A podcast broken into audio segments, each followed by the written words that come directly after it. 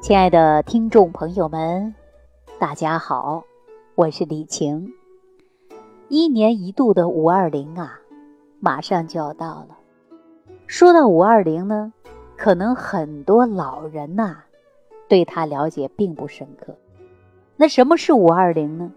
说到五二零，也是一个虚拟网络世界当中的第一个固定节日。也就是说，每年的五月二十号和五月二十一号这两天呢，它是定作为情人节。那你看，五二零、五二一，它的谐音呢，就是“我爱你”的意思。这也是一个非常简单的网络流行语言。那么，无非表达的呢，就是人们对爱情最美好的一种向往。那大家想想看，每年的五二零。或者是五二一这两天呢，各大鲜花店忙得不可开交，打包的、送花的快递小哥啊，也开始忙活起来了。看上去呢是一个很平常的举动，一束鲜花却温暖了无数人的心。所以，我们日常生活当中啊，还是需要有这种仪式感的。说到这儿啊，那。进入婚姻当中的男人和女人，往往呢，把生活当中这个小细节呀，就忽略了。很多女人抱怨，我很久没有收到鲜花了。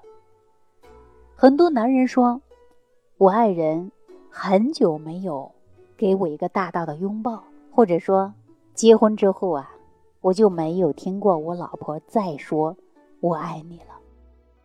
我告诉大家，进入婚姻就是进入了柴米油盐的世界，往往呢被这些柴米油盐酱醋茶呀，给有一些生活的细节给打乱了。但是我们说，非要在节假日送束花吗？非要在节假日才能说一声我爱你吗？并不是这样的。在我们现实生活当中啊，我个人认为。给对方最好的爱，并不是口头上的说我爱你。给对方最好的爱，并不是节假日生活当中我给你买束花。作为男人和女人，能够给对方最好的爱，我告诉大家，就是双方拥有一个健康的身体，彼此关心，彼此呵护，达到身心健康，这就是最好的爱。就在去年五二零的前一周的时间，我有一个很好的朋友，他在某市的广播电台做播音员，人长得是高大帅气，声音洪亮好听，所有情感的节目当中，他主持的是最棒的，所有的听众听到他的声音，都能感觉身心愉悦，就这样工作非常认真。每天呐，加班熬夜，写稿子、播新闻、出去赶场子，这都是我朋友啊经常干的活儿。这份工作呢，一干呢就干了十多年，啊，将近二十年了。单位呢，每一年呢都有体检，啊，体检呢他还没有什么大的毛病，体检出来他是心律不齐。而且呢，有心悸。当初啊，他还感觉到挺害怕的。他遵照医生，让他按时睡觉，按时吃饭，调整好他的生活规律。他前两年呢还是非常注意的。可是久病以后啊，他就拿这个不当回事了。朋友聊天，同学聚会啊，经常会说起身体的情况。人到中年了嘛。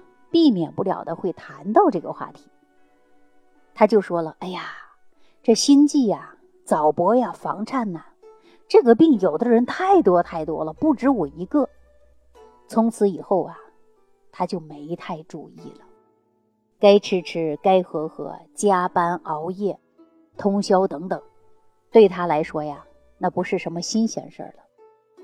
可是就在去年的五二零的前几天。他在台里工作呀，突然感觉到不太舒服，他就跟台领导说：“哎呀，我可能今天这个夜班上不了了，赶紧找人给我顶个班吧。我这心呢，感觉到扑腾扑腾的，不太舒服，可能是昨天晚上没睡好。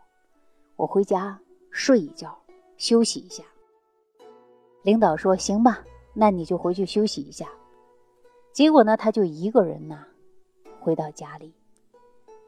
回到家里以后呢，也没有跟家人再联系，因为孩子在上学，老婆在上班。你看他下午早早就回去了。等他老婆下班回到家的时候，发现人呐，已经不行了，就连送医院的机会都没有。所以说，想一想啊，真的是非常可怕。